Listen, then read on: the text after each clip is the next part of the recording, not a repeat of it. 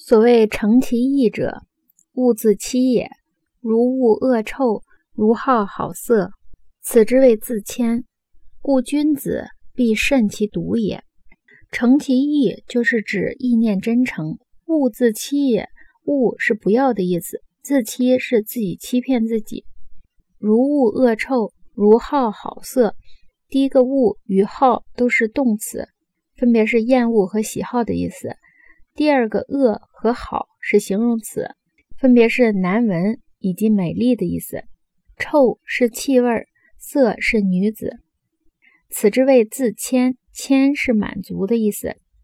故君子必慎其独也。慎其独就是独处的时候必须谨慎和不苟且。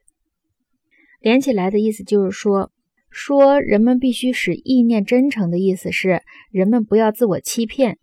好像厌恶难闻的气味，喜好美丽的女子那样，出于真心，这就是自我满足。因此，道德君子必须在独处时谨慎不苟。